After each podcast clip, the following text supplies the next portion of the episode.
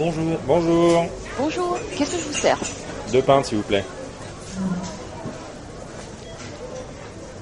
Il y a quelques jours, je feuilletais des livres de jeux de rôle, bien décidé à refaire une bonne vieille partie de cyberpunk. Je souriais en relisant ce monde.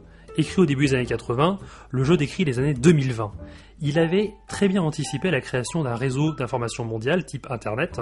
En revanche, les netrunners, les hackers de l'époque, comme n'importe quel kidam moyen, devaient toujours aller se connecter à des bornes dédiées dans la rue ou se brancher de manière filaire à des prises sur des ordinateurs ou des serveurs. Le sans-fil, le Wi-Fi, les autres technos GSM restent complètement confidentiels. En matière d'informatique personnelle et terminaux connectés, la réalité des années 2000 a surpassé le fantasme de tous les auteurs de science-fiction précédant cette période. Je trouve qu'il était quand même un peu dur avec les œuvres de cette période. Je trouve au contraire que certains auteurs de science-fiction ont vu juste sur plein de choses, que ce soit Asimov qui dans les années 60 lors d'une interview au New York Times s'était plié au jeu de prévoir 2015. 50 ans plus tard, ses prévisions sont presque sans faute. Entre les rovers martiens ou les communications en visio, euh, il y a presque tout bon. Ou encore Arthur C. Clarke qui, dans les années 70, prédit que tout le monde aura un ordinateur personnel pour se connecter au réseau dans, dans les années 2000. Je dis pas que les auteurs de science-fiction sont de mauvais futurologues. Si, si, c'est ce que tu es en train de dire. Non, non, vraiment pas. Je parle juste des technologies de l'information et de la communication. Ouais, bon, et arrête de vouloir recadrer le sujet là. Mais pour de vrai, regarde les, les smartphones, les Google Glass. Ça n'existe pas dans la littérature d'anticipation pré-années 90. À la limite, Dragon Ball Z avait un peu imaginé les lunettes connectées que portent les super guerriers. Mais les exemples sont pas légion. Ouais, c'est vrai. Mais d'ailleurs, euh, les moyens de communication font partie des éléments qui me posent un problème. Tu prends l'espèce opéra où un tel se retrouve dans le secteur machin du quadrant bidule et envoie un message à son pote qui se trouve dans la galaxie d'à côté. Ah oui, il y a un épisode de Star Trek là-dessus. Babylon 5 surtout, je pense. Euh, Pas du mais tout. personne n'a cherché à expliquer comment fonctionnaient ces liaisons. Euh, tu prends Rosetta, la sonde en orbite autour de la comète Chury. On doit encore attendre un peu moins de 30 minutes pour recevoir ces messages, alors qu'elle est qu'à 500 millions de kilomètres. Autant dire la porte à côté. C'est pas vrai, il y a des univers où la communication interstellaire est expliquée. Pense à un objet mythique de la science-fiction en matière de communication, c'est l'Ansible. La technologie a été imaginée pour la première fois en 66 par Ursula Le Guin dans le monde de Rankou. C'est une vaste écart spatiale où les héros utilisent l'Ansible, une technologie qui permet d'envoyer des messages supraluminiques, c'est-à-dire qui vont plus vite que la vitesse de la lumière, tellement plus vite que la communication est instantanée. Cette technologie, Qui n'est pas expliqué. ah, en tout cas qui est suffisamment expliquée, a été réutilisée par plein d'auteurs de science-fiction comme Orson Scott Card dans son magnifique roman La stratégie d'Ender. Dans cet univers où la Terre est en guerre avec une espèce extraterrestre, l'Ansible permet à des généraux et des commandants humains de gérer des flottes à des millions d'années-lumière de distance, et l'objet est même au cœur de l'intrigue du roman. Ouais, enfin bon, euh, ton Ansible, ça reste un truc euh, qui arrange l'auteur hein, et qui est toujours pas expliqué. hein. Un peu, quand même. Euh, si, si, mais enfin, plus tu t'intéresses à la physique, plus, personnellement, enfin, en tout cas, moi, je détruis mes rêves d'enfant euh, sur le voyage spatial. La distance et le temps de communication sont aujourd'hui un obstacle infranchissable. Et euh, cette difficulté euh, m'a énormément parlé dans le film Interstellar. Je sais pas si tu te souviens, suite à une anomalie temporelle, Cooper reçoit tous les messages envoyés par sa famille pendant plusieurs années en une seule fois. Et au-delà du fait qu'à sa place, je serais complètement démoli, ça montre bien la contrainte des communications à grande distance. Non mais laisse tomber, le vrai problème de ce film, c'est surtout qu'il aurait jamais fallu envoyer des humains pour faire cette mission. Ouais, enfin, le vrai problème de ce film, c'est Matt Damon. Mais Pas bon, faux. euh, pour revenir euh, sur le plancher des vaches ou des comme tu veux, euh, il y a une thématique que j'aime bien. C'est la gratuité des communications offertes par les méchantes mégacorpos aux habitants de la Terre, dans le but caché de les contrôler ou les pervertir. Je prends deux exemples. Dans Doctor Who, euh, les earpods offerts à la population humaine les transforment en hybrides homme-machine, les fameux Cybermen. Et dans un autre registre, dans le film Kingsman, des cartes SIM sont offertes par le méchant qui lui permettent de contrôler l'agressivité des utilisateurs au point de les pousser au meurtre.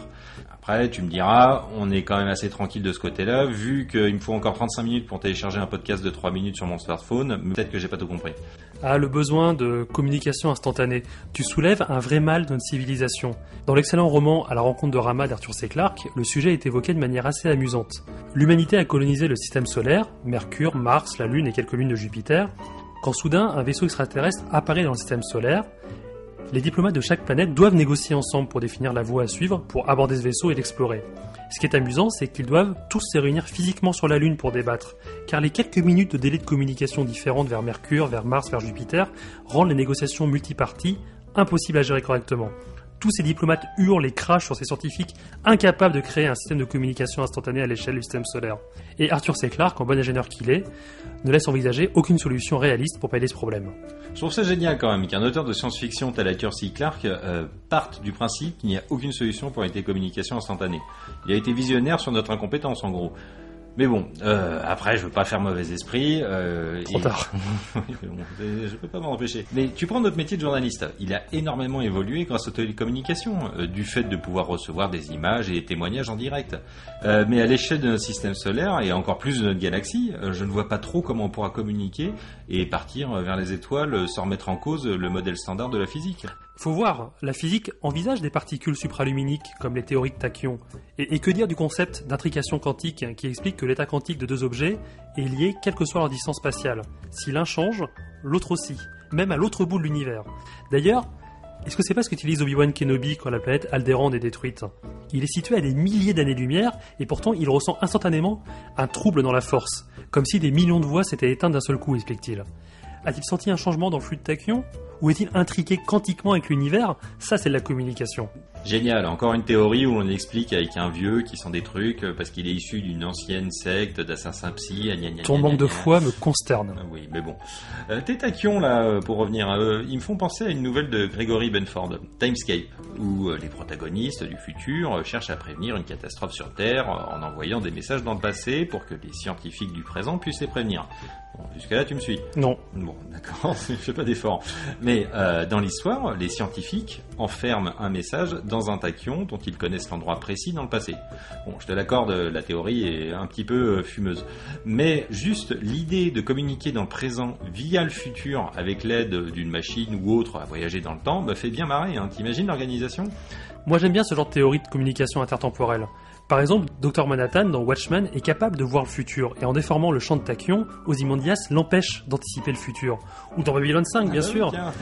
Grâce à un champ de tachyon, la station euh, Babylon 5 reçoit les messages de détresse venus de Babylon 4, qui a pourtant disparu 5 ans auparavant.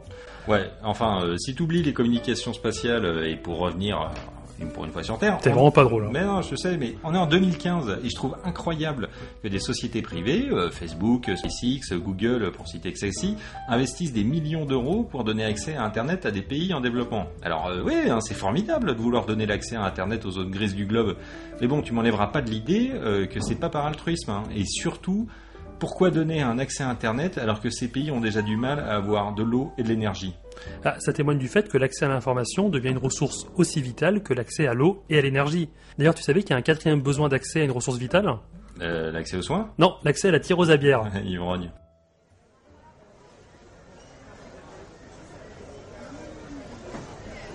Excusez-moi, on va fermer, je vais devoir vous encaisser. C'est pour moi.